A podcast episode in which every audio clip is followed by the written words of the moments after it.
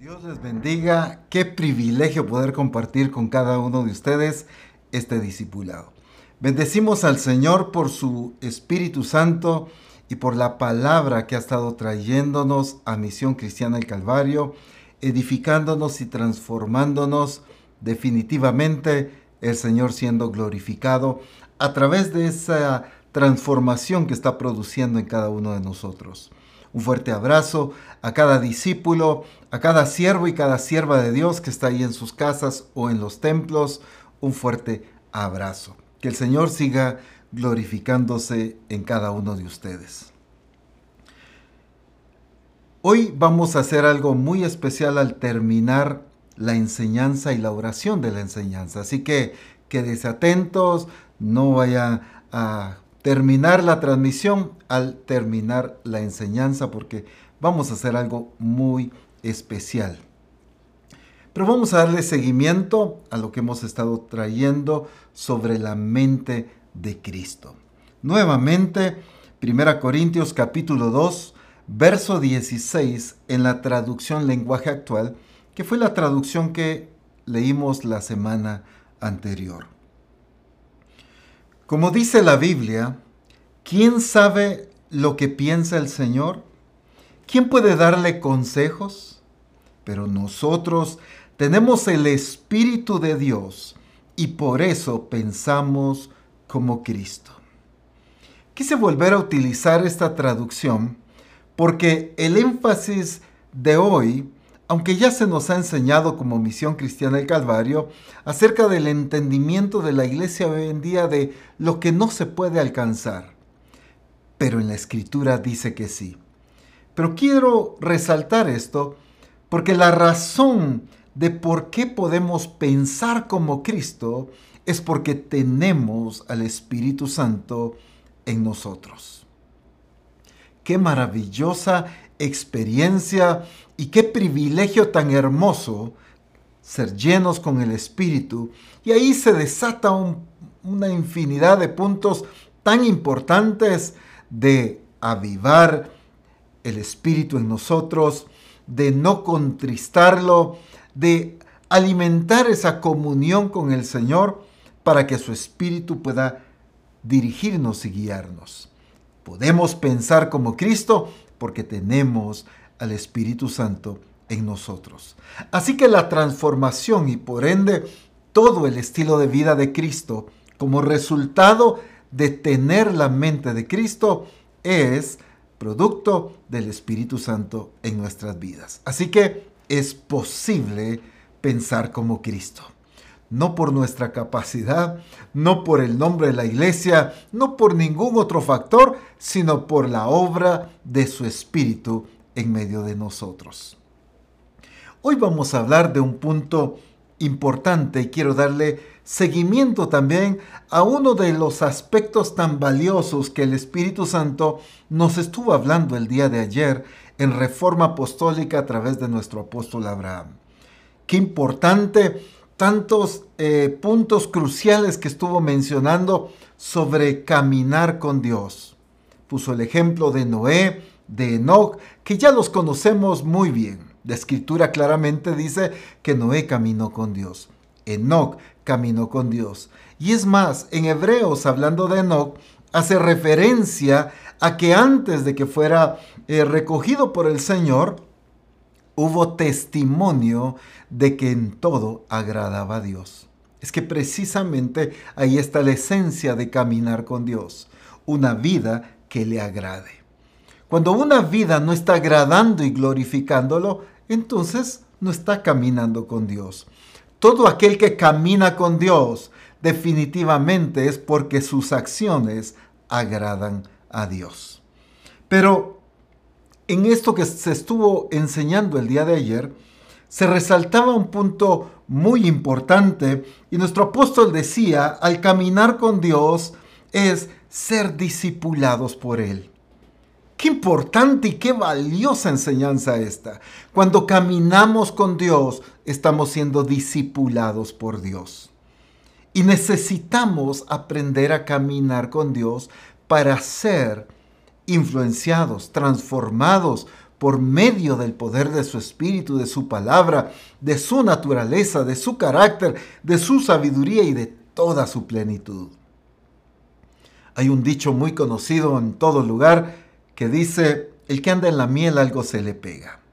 Definitivamente, con las personas que nos rodeamos, terminan siendo influencia en nuestro carácter en nuestro comportamiento en todas las áreas.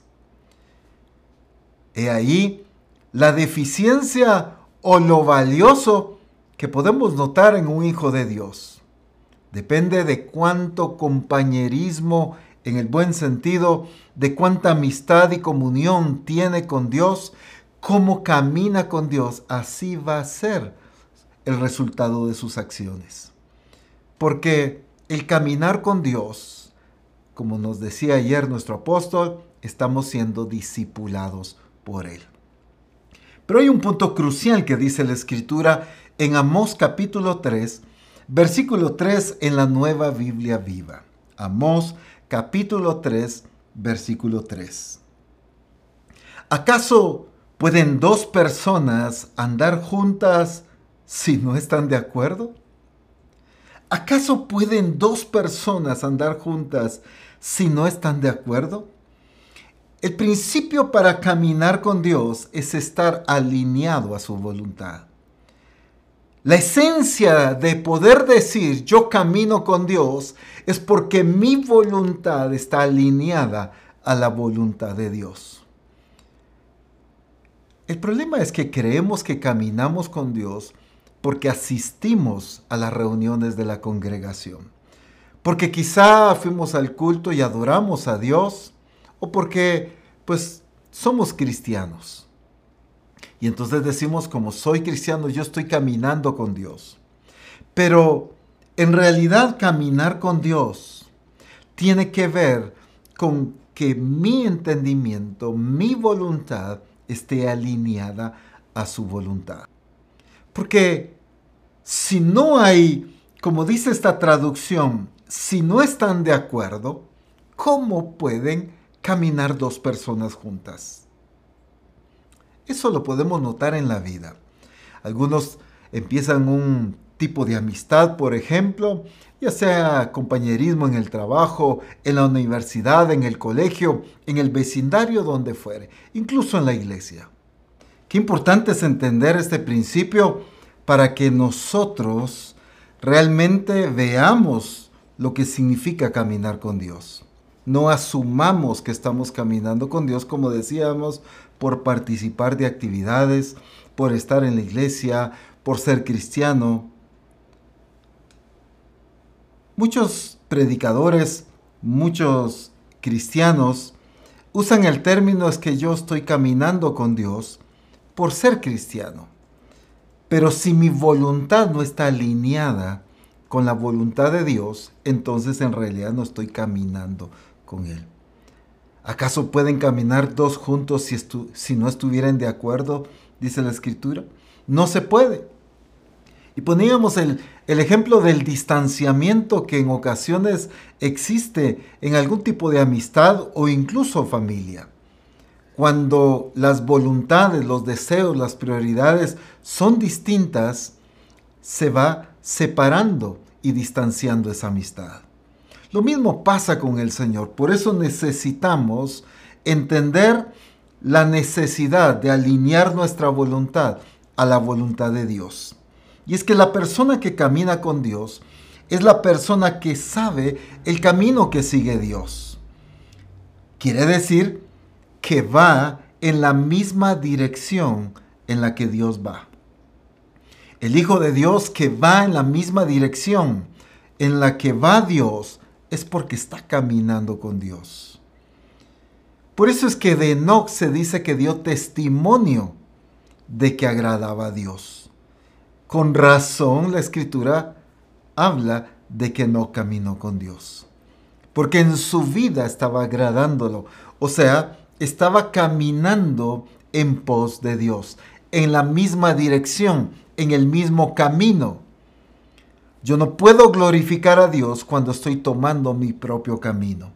Yo no puedo glorificar a Dios cuando yo estoy tomando decisiones diferentes a las establecidas por Él en su palabra. El caminar con Dios significa el mantenerme junto a Dios.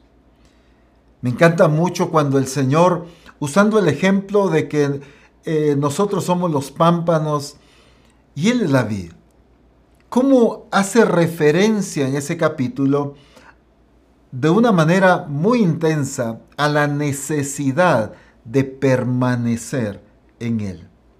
Incluso la palabra permanencia se usa más que fruto, porque es clave la permanencia. Para caminar con Dios significa que yo estoy al lado de Dios, caminando junto a Él, no desviándome, no tomando decisiones distintas, no buscando mis propios intereses, sino buscando los intereses de Dios. Caminar de acuerdo con Dios no significa que Él tenga que entenderme a mí, así como yo lo entiendo a Él, en el sentido de decisiones, sino en que mi voluntad es alineada a la voluntad perfecta y soberana de Dios. Ahora, como toda relación, así también nuestra relación y comunión con Dios necesita ser nutrida. Definitivamente, de no ser así, esa relación y esa comunión con Dios empieza a enfriarse y empieza a haber un distanciamiento con el Señor y nuestra perspectiva de Dios empieza a cambiar y estamos más propensos a ser influenciados por cualquier eh, contaminación del diablo en cuanto al concepto de la realidad de Dios. Cuando una persona le crea al enemigo acerca de un Dios injusto, de que Dios no lo ama, de que Dios se olvidó de él, de cualquier concepto erróneo de la verdad de Dios, es porque hay un distanciamiento de Dios. Toda relación que se mantienen muy unidos, alguien puede venir y decir cualquier cosa distinta pero uno sabe que no es cierto, porque uno conoce la realidad de esa persona por causa de la cercanía y de la intimidad. Lo mismo pasa con el Señor. El sistema del mundo siempre va a querer contradecir la verdad de Dios. Siempre va a querer poner un concepto erróneo y distinto a lo que Dios es. La clave está en permanecer unidos a Cristo. Ese es el principio fundamental de caminar con Dios. Pero se necesita mantener alineada mi voluntad a la voluntad de Dios. Es maravilloso cuando encontramos en la escritura una diferencia muy marcada. La diferencia del pueblo de Israel a la diferencia en la iglesia. ¿Qué quiero decir con esto? Se escucha mucho el concepto hoy en día, y he escuchado a muchos pastores hablar de esto, a muchos discípulos confesar esto, es que los pensamientos de Dios no son nuestros pensamientos. Y nuestros caminos no son los caminos de Dios. Y se apropian de esto. Es cierto, la escritura lo dice. Dios lo dijo. Pero ¿a quién se lo dijo?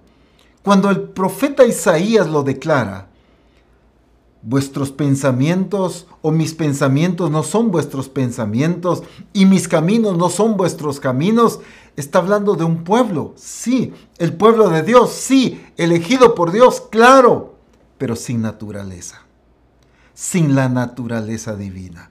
Eran escogidos, sí, pero no tenían la naturaleza divina. Es más, como claramente nos lo describe la escritura, un pueblo que se revelaba constantemente a Dios. Entonces sus pensamientos no estaban alineados a los pensamientos de Dios. Pero la iglesia ya no es un pueblo, la iglesia es un cuerpo. La iglesia, si algo la caracteriza como cuerpo de Cristo, es la naturaleza de Cristo en nosotros. Y entonces por causa de la naturaleza de Cristo Y por causa de su espíritu, como resaltábamos al inicio, nosotros podemos pensar como Cristo.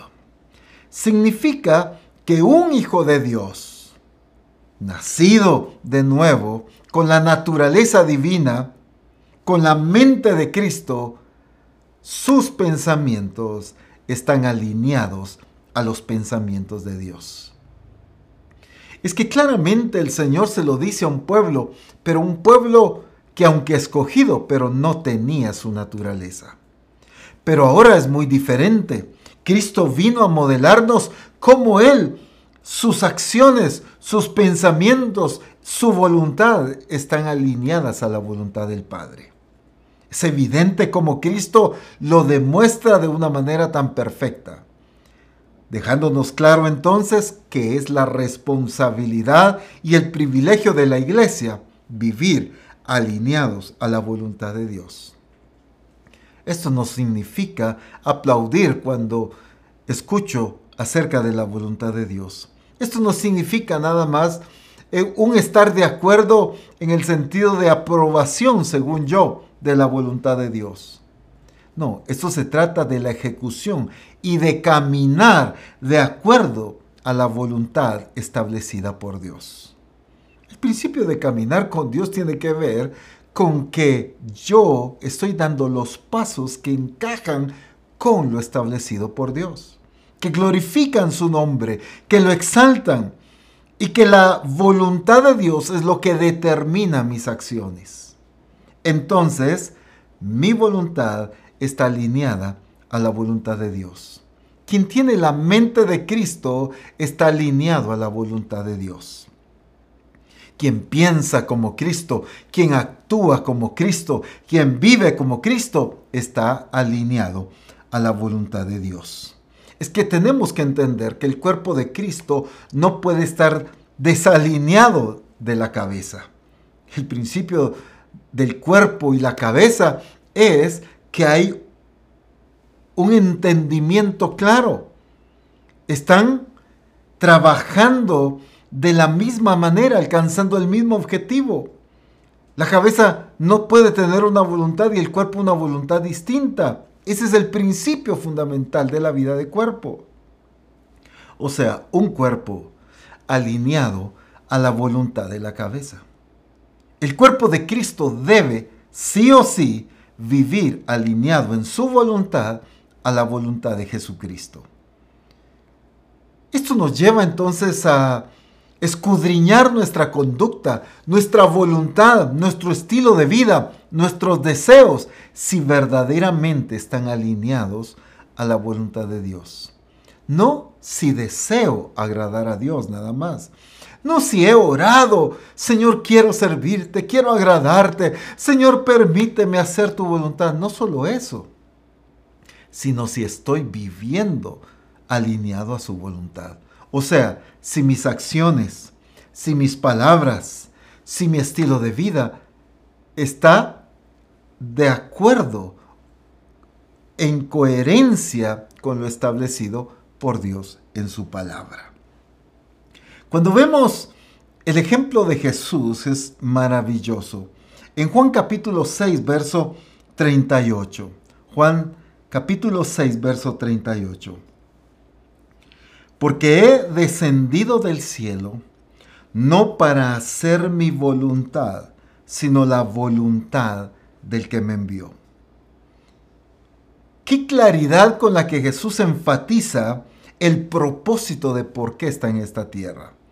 Obviamente hay mucho más ahí, pero aquí está resaltando un principio importante. Yo he descendido del cielo no para hacer mi voluntad, sino la voluntad del que me envió. Y entonces vemos, no solo en esta declaración, obviamente, sino en toda la conducta, en todas las palabras, en todas las acciones, que Jesús estaba alineado a la voluntad del Padre. Mi comida es hacer la voluntad del que me envió y que acabe su obra. Si algo enfatiza Jesús, pero no solo en las declaraciones que hizo, sino lo enfatiza en sus acciones diarias, es que su voluntad estaba sometida o alineada a la voluntad del Padre. Me encanta cómo Jesús evidencia esa voluntad sometida a la voluntad del Padre. El conflicto hoy en día en la iglesia está en no querer someter su voluntad a la voluntad de Dios. ¿Cuánto escuchamos esta expresión muchas veces? Decir, es que qué difícil la vida cristiana. Qué difícil mantenerme fiel a Dios. Es que ser cristiano es una tarea muy complicada. ¿Cómo cuesta seguir y obedecer la voluntad de Dios? Pero ¿por qué cuesta? Porque no hay una determinación de someter mi voluntad y alinearla a la voluntad de Dios. Siempre quiero estar buscando mis deseos, mis prioridades, mis anhelos, no los del Señor. Mientras menos alinee mi voluntad a la voluntad de Dios, más conflicto voy a tener yo para obedecerlo. No porque en sí sea difícil obedecerlo, sino porque yo solo me lo estoy complicando por causa de que mi voluntad no la someto a la voluntad de Dios. Ese es el principio fundamental de la vida bajo señorío de Cristo. Jesús fue claro al decir, mi yugo es fácil y ligera mi carga. Pero previo a eso había dicho, tomad mi yugo. ¿Qué está diciendo Jesús?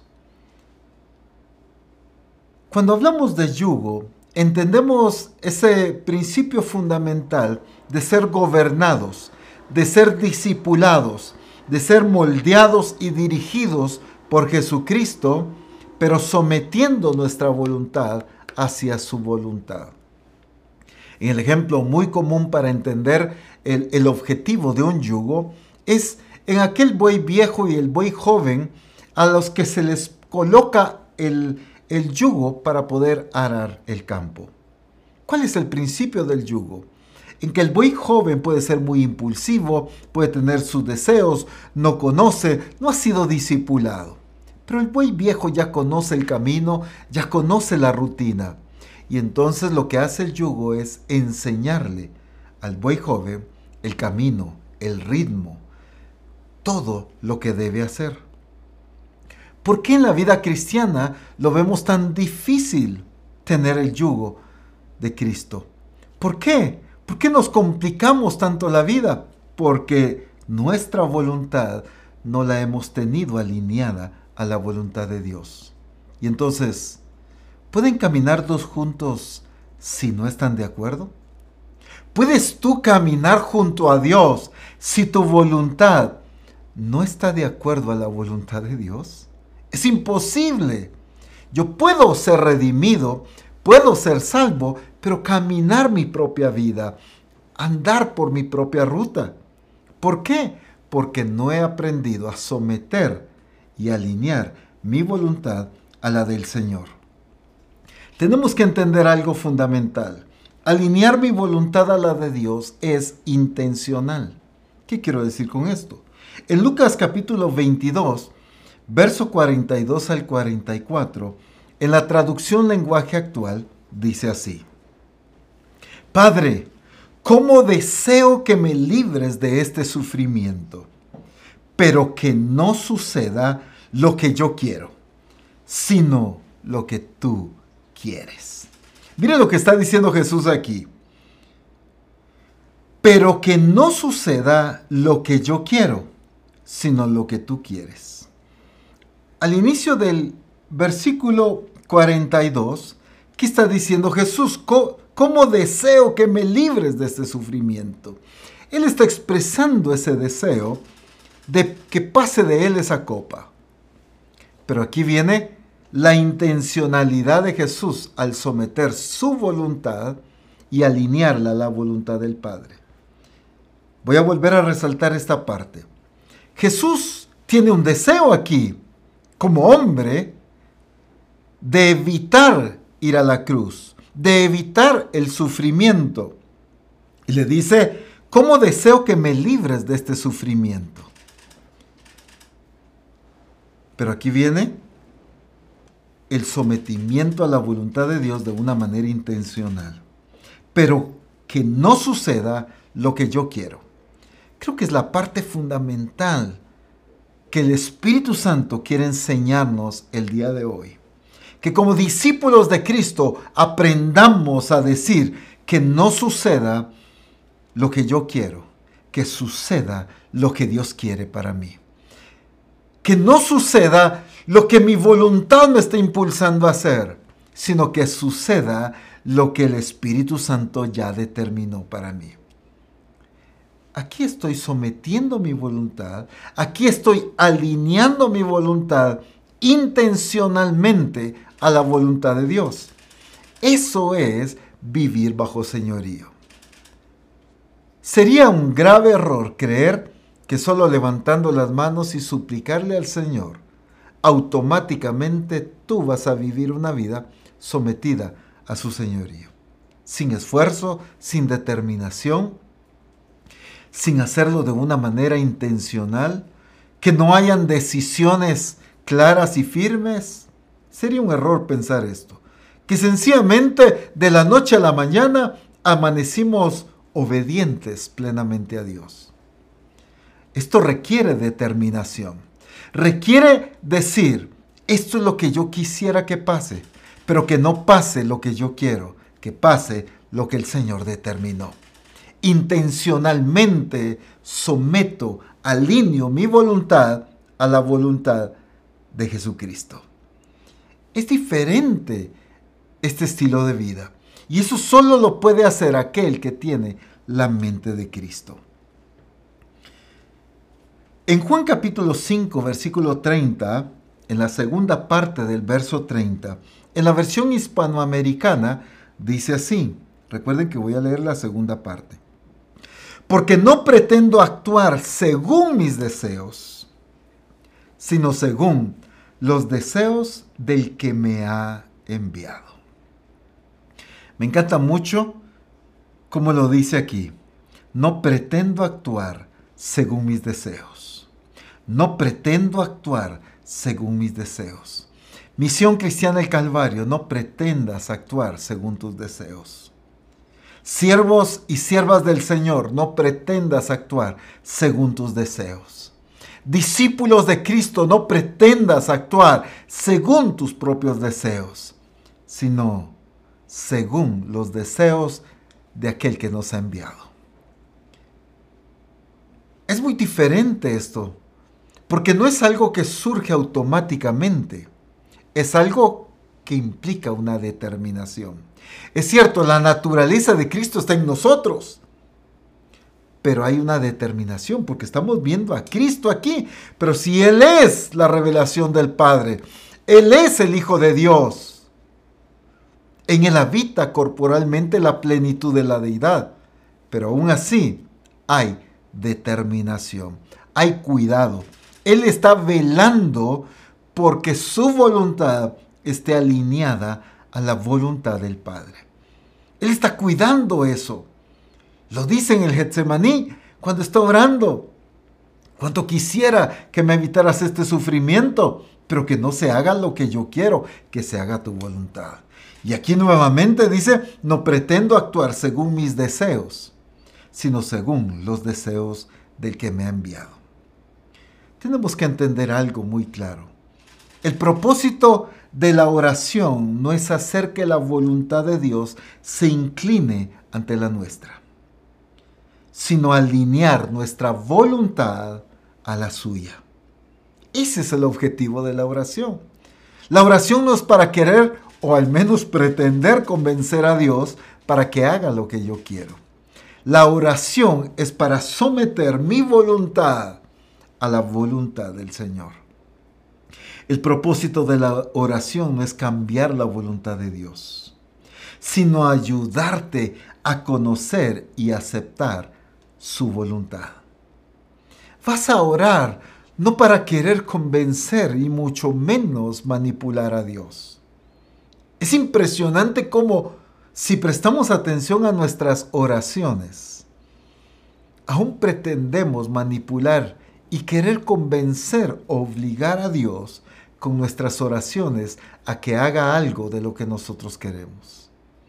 Señor, tú sabes que dijiste tal cosa y tú sabes que así bendecirías a tu siervo. Señor, tú sabes y esto y lo otro, y Señor, yo tengo el derecho, y Señor, yo soy un hijo tuyo, y Señor, me pertenece, y Señor, y empezamos a querer manipular la decisión de Dios. Y muchas veces con nuestras oraciones estamos intentando convencer a Dios que haga lo que nosotros deseamos, que cumpla nuestros anhelos, que haga los milagros que nosotros añoramos ver. Sin embargo, yo veo a Jesús aquí orando. Pero el principio de esta acción de Jesús en la oración no fue querer convencer a Dios, sino fue someter su voluntad a la voluntad divina. Esa es la oración correcta. La oración no es para manipular a Dios. Es más, no lo vas a hacer, pero insistimos en intentarlo. La oración no tiene que ver con que Dios eh, incline su voluntad a la nuestra. No tiene que ver con cambiar la voluntad de Dios. Que Dios ya haya decidido algo, pero una oración audaz lo va a convencer. No. La verdadera oración es la que tiene que ver con mi entendimiento de cuál es su voluntad y someter la mía a su voluntad. Esa es la oración. Y entonces, tenemos que entender ya en la vida práctica que muchas veces esa insatisfacción en la vida cristiana que se experimenta se debe a que nosotros queremos hablar nuestro propio idioma con Dios. Que Dios nos entienda, que Dios se ajuste a nuestro estilo de vida, Queremos que Dios vaya con nosotros, pero nosotros no vamos a donde Él quiere que vayamos. Queremos que Dios nos dé lo que pedimos, pero nosotros no damos a Dios lo que Él nos pide. Entonces, nuestra voluntad no está alineada a su voluntad. Nuestra vida no está alineada a los principios establecidos por Dios. Y nuestras expresiones muchas veces no están alineadas a la naturaleza de Cristo. Esta es una de las formas en que podemos evidenciar que no estamos alineados o si queremos utilizar otra palabra, sintonizados con Dios. Cuando yo quiero que Él haga cosas, pero yo no quiero hacer lo que Él me está pidiendo que haga. Cuando yo quiero que Él vaya donde yo voy, pero yo no quiero ir a donde Él me envía. Eso no es estar alineado a la voluntad de Dios. Cuando no estamos alineados a la voluntad de Dios, siempre vamos a buscar nuestros propios intereses. Dice el apóstol Juan en Filipenses, el apóstol Pablo, perdón, en Filipenses capítulo 2, versículo 21, en la TPT. Me encanta muchísimo este pasaje porque el apóstol Pablo está hablando y dando testimonio de la fidelidad de Timoteo. Pero aquí pone el ejemplo de otros que aunque pretenden servir a Dios, pero sus deseos y su voluntad no está alineada a la voluntad de Cristo. Y entonces dice Filipenses 2:21, porque parece como si todos los demás estuvieran ocupados buscando lo mejor para ellos mismos en lugar de las cosas que son más importantes para nuestro Señor Jesucristo. ¿Acaso no es el estilo de vida de mucho cristiano? Es más, el estilo de vida de muchos siervos de Dios. Buscar sus intereses, buscar sus deseos y los de Cristo pues quedan relegados para otro tiempo. A muchos no les interesa buscar ni conocer, mucho menos ejecutar los deseos de Cristo. Ah, pero si nos esforzamos, si oramos, si suplicamos, incluso hasta podemos ayunar para que se cumplan nuestros deseos. Aquel cristiano que cuando Dios en su gracia y en su misericordia le provee o responde a algún tipo de petición, se aleja del Señor, pero cuando está en otro momento de necesidad vuelve a buscarlo. ¿No se ha dado cuenta que cuando se intensifican las pruebas, también se restaura la vida de oración y la comunión con Dios? ¿Por qué? Porque esa búsqueda de Dios en realidad no tiene los objetivos correctos, sino solo buscar nuestra satisfacción. Cuando servimos a Dios, ¿qué estamos buscando? Nuestra satisfacción, nuestros deseos, nuestros intereses. La vida de misión cristiana del Calvario debe estar enfocada en conocer y en ejecutar lo que a Cristo le interesa. Esa debe ser la vida de la iglesia de Jesucristo. ¿Qué es lo que Cristo quiere? ¿Qué es lo que a Él le interesa? Pues eso es lo que nos debe interesar a nosotros. Cuando a ti te interesa lo mismo que a Cristo, entonces tu voluntad está alineada a la suya. Cuando a ti te interesan otras cosas diferentes a las de Cristo, déjame decirte, sí o sí, no estás alineado con Dios. Sí, pero me congrego. Sí, pero voy al grupo. Sí, pero no me pierdo el adiestramiento. Sí, pero voy a los congresos. Es que no se trata de las actividades que participas. Se trata de que tus deseos sean los mismos deseos de Cristo. Dicho de una manera a la inversa, que lo que Cristo desea se convierta en nuestro anhelo también, en nuestro deseo que lo que Cristo quiere que suceda sea lo mismo que nosotros queremos que suceda. Por eso es que vemos ministerios estancados, vidas espirituales estancadas, crecimiento y multiplicación estancada, desarrollo de madurez en las iglesias estancados. ¿Por qué? Porque nuestras voluntades, hablando de todos, no están alineadas a la voluntad de Dios. El principio del cuerpo de Cristo es que el cuerpo entero esté alineado a lo que la cabeza dirige. Que la voluntad del cuerpo sea la misma voluntad de la cabeza. Y tenemos que entender que así como el Señor nos hablaba el día de ayer en Reforma, de caminar con Dios somos discipulados por Él. Pero la escritura es clara en Efesios capítulo 4 y verso 21, por ejemplo, Efesios 4, 21, si en verdad le habéis oído y habéis sido por él enseñados, conforme a la verdad que está en Jesús. Y habéis sido por él enseñados. Está hablando de Cristo. El apóstol Pablo le habla a la iglesia de Éfeso esta iglesia, aunque comenzó con un derramar del Espíritu muy precioso y tuvo un crecimiento y un desarrollo muy lindo, pero empezó a suceder algo aquí. Empezaron a imitar la conducta de los otros gentiles, o sea, de la gente que no conocía al Señor. Empezaron a anhelar la vida de aquellos que estaban separados de la vida de Dios ajenos a la vida de Dios. Empezaron a, comportarse de la misma manera. Y entonces el apóstol Pablo les dice, eso no lo aprendieron de Cristo.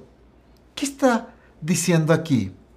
Claro, dentro de esa verdad incluye, por supuesto, Cristo hablando a través de sus siervos, hablando a través de la misma iglesia, por supuesto, hablando a través de la palabra.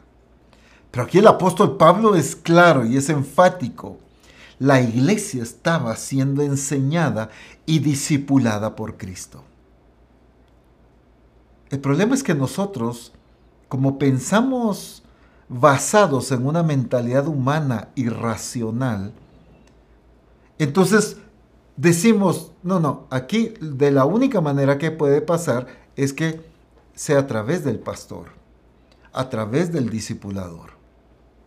Y entonces el discípulo de Cristo no está visualizando una comunión plena con Cristo para que Cristo directamente le enseñe a él también. que quede claro, no estamos descartando, por supuesto, la función ministerial y la función del cuerpo de Cristo de edificarnos unos a otros. Claro que sí, el Señor se manifiesta, habla y ministra a través de tantas formas y de tantas personas. Claro que sí. Pero eso no anula que nosotros seamos enseñados directamente por Cristo. Y hemos eh, trabajado nuestro entendimiento a una manera tan metódica o tan humana que no podemos visualizar y mucho menos disfrutar y experimentar un discipulado personal de Cristo. Y entonces si el pastor no me lo enseña, yo nunca lo puedo aprender. Si el discipulador no me enseña y no me disipula, entonces yo me quedé paralizado. ¿Por qué? Porque estamos visualizando solamente ese recurso como el único medio en que Dios puede hablarnos. Pero aquí el apóstol Pablo le dice, hablando de Cristo, y habéis sido por él enseñados. Cristo le estaba enseñando directamente a la iglesia.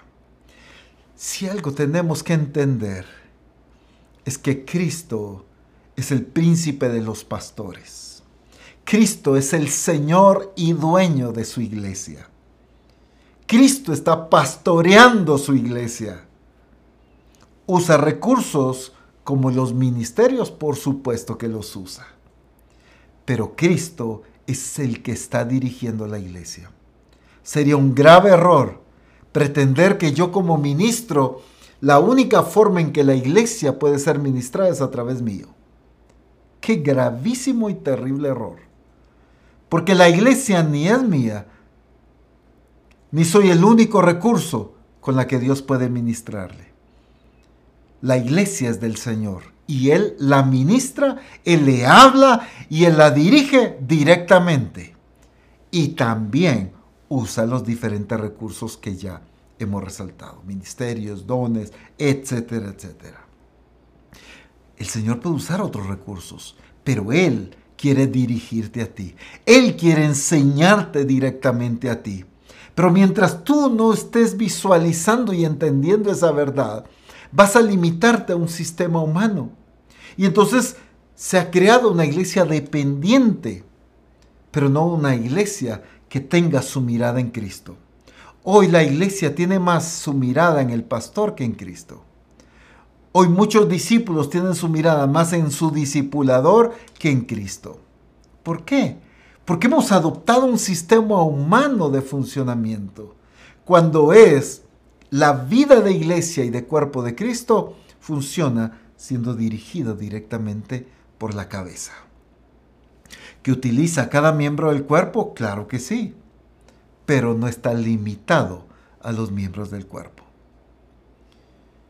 Cristo no está limitado al pastor para hablarle a su iglesia. Cristo no está limitado a los, a los apóstoles y profetas para hablarle a su iglesia. Cristo no está limitado a los maestros para enseñarle a su iglesia. Que los escogió, los levantó para hablarle, enseñarle y dirigirla, claro que sí, pero no está limitado a ellos. Cristo quiere enseñarte directamente a ti no significa que digas, ay, el apóstol Ronald dijo que el Señor me va a enseñar a mí, así que pastor, muchas gracias, yo ya no necesito escucharlo a usted, yo ya no voy a ir al grupo de comunión familiar, porque ¿para qué el discipulador si Cristo me puede enseñar a mí? No, eso es, por tirar el agua tiramos al niño también. Eso significa descartar el mismo diseño establecido por Dios. Solo entendamos el principio fundamental que es Cristo dirigiendo a su iglesia. En Juan capítulo 8, verso 12, en la traducción lenguaje actual, dice otro aspecto importante. Juan 8, 12, en la traducción lenguaje actual. Jesús volvió a hablarle a la gente. Miren esto. Yo soy la luz que alumbra a todos los que viven en este mundo. Miren esto. Síganme y no caminarán en la oscuridad, pues tendrán la luz que les da vida. ¿Será que Jesús estaba hablando solo de aquellos tres años y medio en que Él se manifestó como hombre, cumpliendo su ministerio, pues a eso me refiero a ese tiempo, aquí en la tierra, claro que no. Porque la Biblia no es un libro de historia, aunque contiene historia, sino es la palabra revelada de Dios, estableciendo sus principios y su voluntad. Entonces Jesús dice, síganme y no caminarán en la oscuridad. ¿Por qué la iglesia hoy? Porque muchos discípulos hoy todavía viven en oscuridad.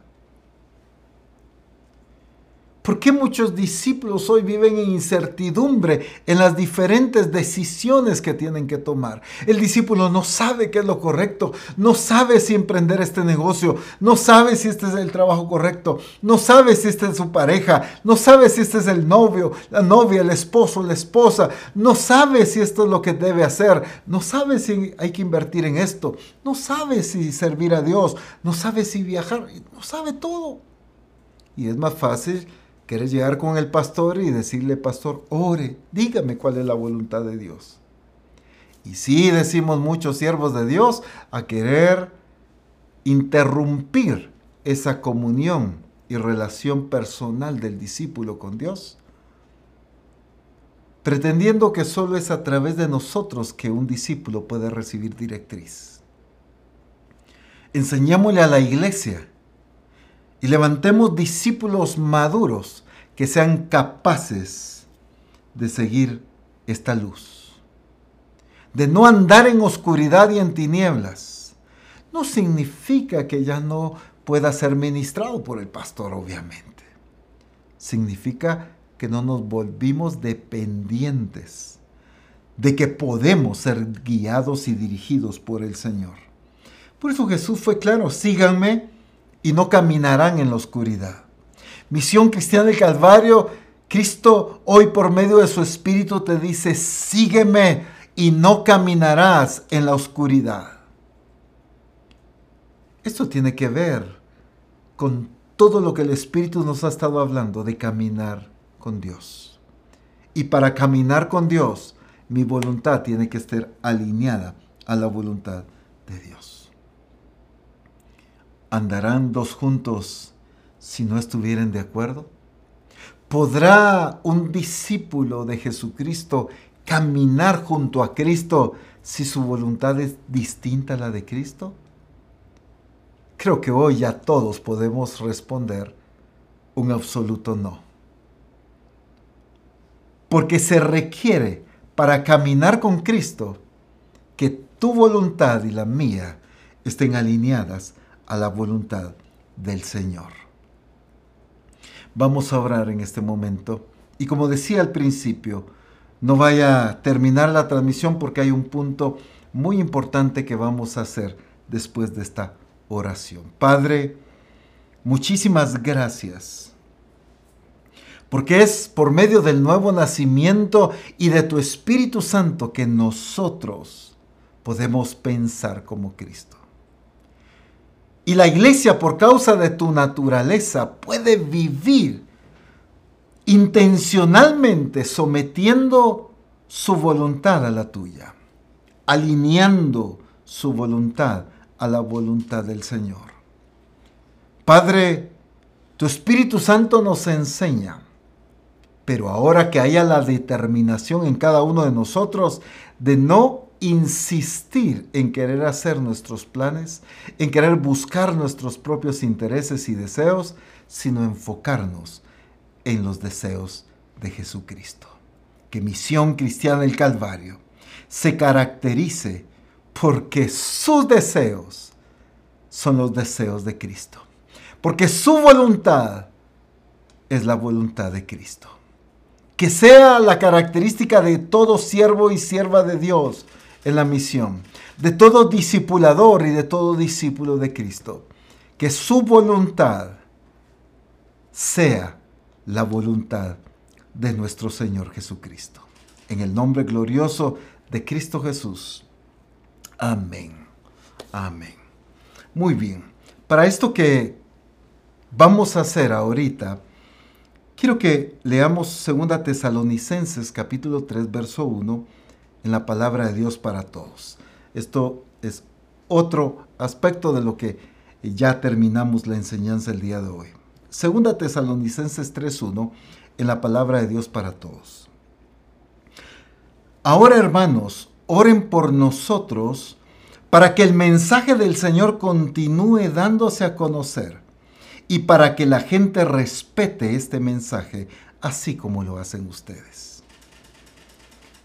Es maravilloso ver cómo el apóstol Pablo en todas sus cartas siempre pide oración. Y la iglesia de Jesucristo tiene que aprender a orar por aquellos que le ministran y por aquellos a quienes Dios ha puesto como autoridad de ellos. Misión Cristiana del Calvario tenemos el privilegio de tener hombres y mujeres escogidos por Dios para dirigirnos, para ministrarnos y edificarnos, pero nuestra responsabilidad como, como iglesia es orar y bendecir sus vidas. Hoy quiero que oremos, y vamos a estarlo haciendo los siguientes martes también, principalmente por la vida de nuestro apóstol Abraham, nuestra autoridad y nuestra cobertura como misión cristiana del Calvario. Por su esposa, la sierva de Dios, nuestra hermana Mari también, que les bendigamos por ser el hombre y la mujer que Dios ha puesto para dirigirnos como misión cristiana del Calvario. Fueron escogidos desde su juventud, me refiero a la determinación de dedicarse al ministerio. Obviamente entendemos que fueron escogidos desde antes de la fundación del mundo, pero dedicaron su vida desde su juventud a servirle y siguen al frente nuestro. Gracias a Dios por la vida de nuestro apóstol y creo que estamos seguros de que es la lámpara que Dios ha puesto para alumbrar y dirigirnos por medio de su verdad. Es el instrumento de Dios en, el cual Dios se manifiesta para dirigirnos, para hablarnos y revelarnos su plan y su deseo. Así que vamos a orar por nuestro apóstol y por nuestra hermana Mari. Pero también vamos a ir eh, poco a poco orando por diferentes ministerios de misión cristiana del Calvario. Hoy específicamente, aparte del apóstol Abraham y hermana Mari, vamos a orar por el apóstol Salvador Obregón. Y quiero comentarles algunos aspectos del apóstol Salvador Obregón y si es posible poder publicar una fotografía de él ahí para que aquellos que todavía no lo identifican o no lo reconocen, pues lo puedan hacer, aunque yo creo que ya todos le conocemos.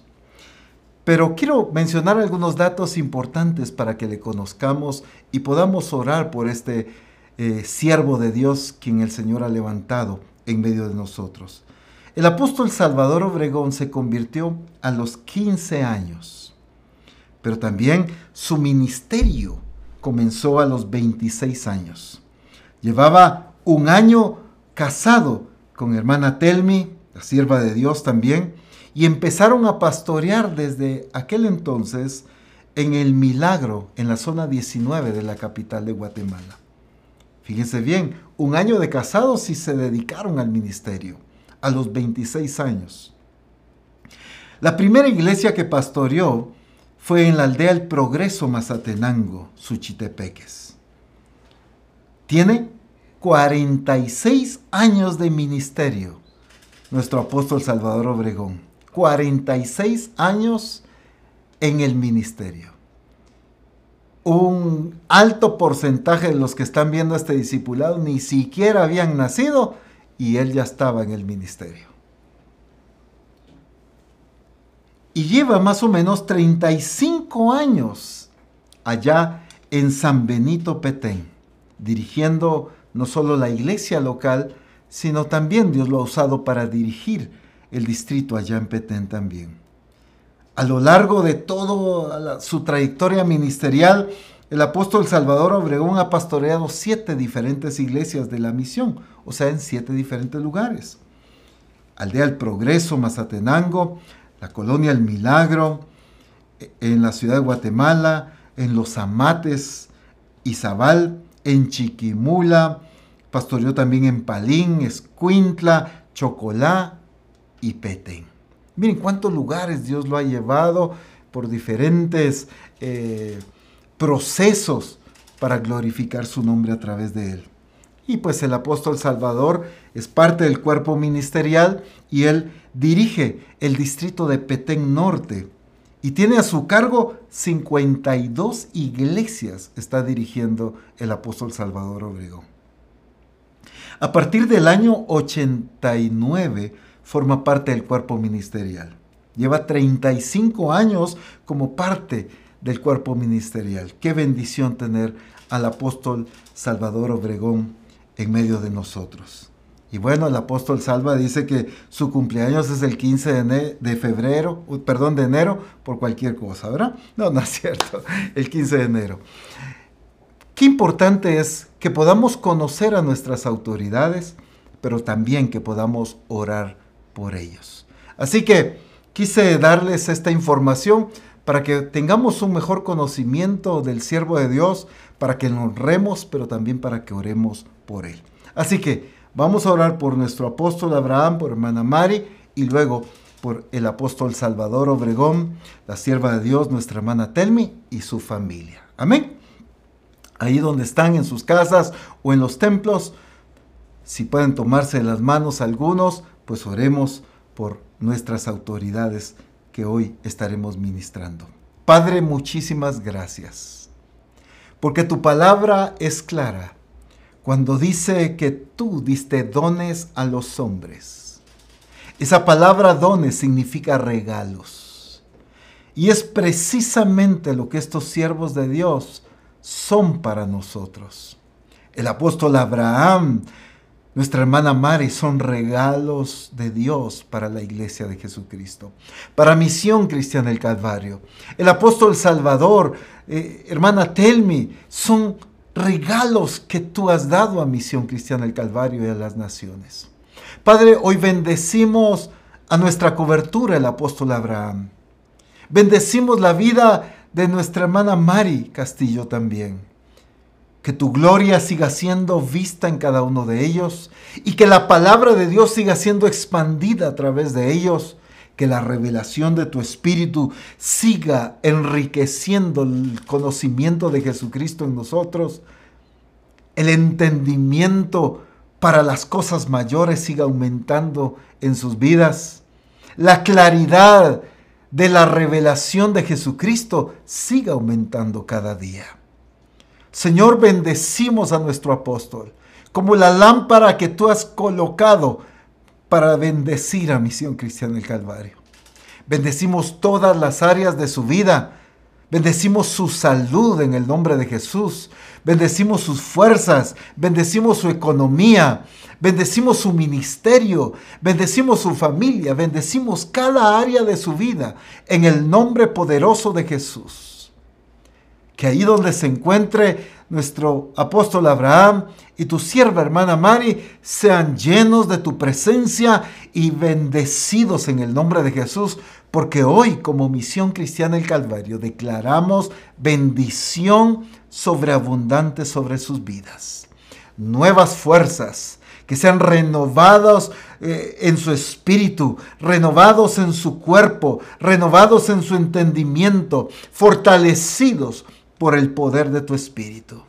Pero hoy también queremos bendecir la vida del apóstol Salvador Obregón, de su esposa, nuestra hermana Telmi, de su familia también, de la iglesia ya en San Benito y de todo el distrito norte de Petén. Padre, gracias, porque desde su corta edad le escogiste, lo llamaste a servirte y él obedientemente decidió entregar la totalidad de su vida al ministerio a honrarte y a glorificarte. Son muchos años ya en el ministerio y por eso te agradecemos. Lo bendecimos ahí donde está. Que también sus fuerzas, su revelación, su ánimo y el fuego de tu espíritu sigan siendo aumentadas en su vida. Que la sabiduría del Todopoderoso sea evidenciado en sus decisiones para que tu obra pueda ser dirigida de una manera certera y exacta. Bendecimos su salud, bendecimos su economía, en el nombre poderoso de Cristo Jesús. Señor, gracias por estos regalos tan maravillosos que nos has dado como misión. Los bendecimos y cada uno ahí donde estamos el día de hoy, en nuestras casas o en los templos reunidos, declaramos bendición sobre la vida del apóstol Salvador Obregón y de toda su familia, en el nombre maravilloso de Cristo. Amén. Qué importante es que en las iglesias, en los grupos de comunión familiar, aprendamos y desarrollemos un estilo de vida de oración por nuestras autoridades, por los regalos que Dios ha dado a Misión Cristiana del Calvario. Y así cada día vamos a estar orando por diferentes ministerios y pues por la misión también estaremos incluyéndola en nuestra oración. Un fuerte abrazo, que la gloria del Señor siga siendo manifestada en cada uno de ustedes. Bendiciones.